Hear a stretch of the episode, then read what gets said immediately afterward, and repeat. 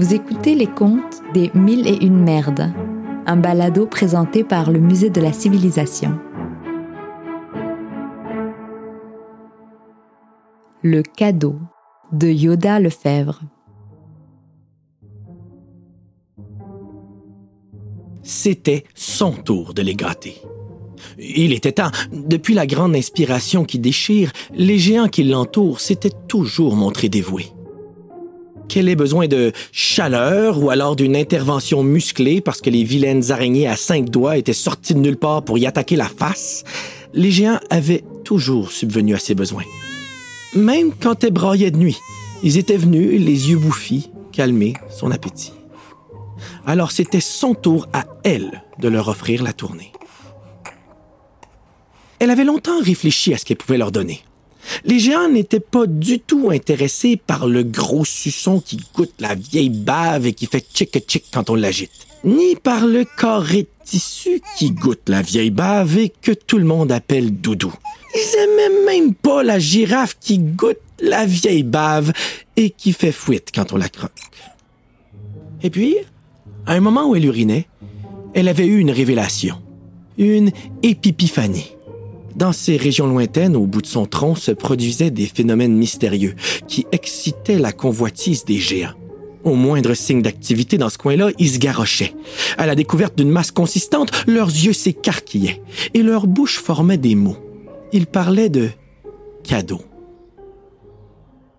Ah, si les géants aimaient les cadeaux, elle allait leur en générer un beau.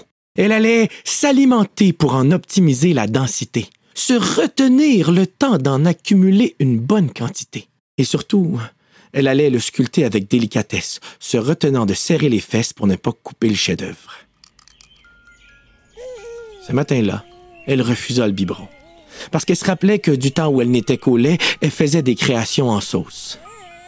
Elle refusa la sieste aussi, parce qu'elle était consciente que souvent son transit profitait de son sommeil pour prendre le contrôle de son corps si bien qu'elle était épuisée quand elle sentit enfin que le colombin était prêt à être pondu.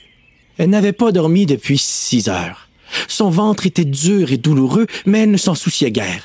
Les exploits sont accomplis dans la souffrance. En douce, elle lança ses araignées à cinq doigts détacher la couche. C'était une mission périlleuse. Ses anciennes ennemies devenues servantes fidèles n'étaient pas encore tout à fait habiles. Délicatement, minutieusement, la petite réussit à s'extirper de son carcan absorbant. La ponte comme telle fut moins laborieuse que ce qu'elle avait redouté. Le temps d'expirer en grognant, elle avait entre les pieds une barre chocolatée impeccablement constituée. Elle la ramassa délicatement et entreprit la prochaine phase de son plan. Retrouver les géants pour générer leur contentement. L'euphorie la prit. Elle ne put retenir un couinement de joie. Ce Agada voulait tout dire. Il disait Je vous aime, je vous dois la vie, et vous êtes mon univers. Ça y est, les géants levaient les yeux vers elle, des yeux déjà prêts à sourire. Oh, qu'ils allaient pas être déçus. Elle tendit les mains, les troncs offerts solennellement comme un sabre cérémoniel. Et les yeux ont vu l'offrande et se sont plissés de dégoût. Pire encore, les géants ont dit Yark, c'est sale, ça, Charlotte. Elle ne comprenait plus rien. Voilà des mots qui étaient habituellement réservés aux déchets qu'on trouve par terre au parc. Comment pouvaient-ils s'appliquer à son chef-d'œuvre? Elle n'avait même pas fini d'élucider ce mystère qu'on la soulevait. On l'amenait de force à la salle d'eau. On prenait de ses mains le colombin et on le jetait dans le petit bain qu'on peut pas aller dedans parce que tout ce qui rentre dedans part en tournoyant. On tirait la chasse! Dans un vacarme fracassant, le chef-d'œuvre est parti en spiralant vers le néant elle émit un grand cri. Un cri de deuil, presque aussi puissant que celui qu'elle avait relâché à la première inspiration qui déchire.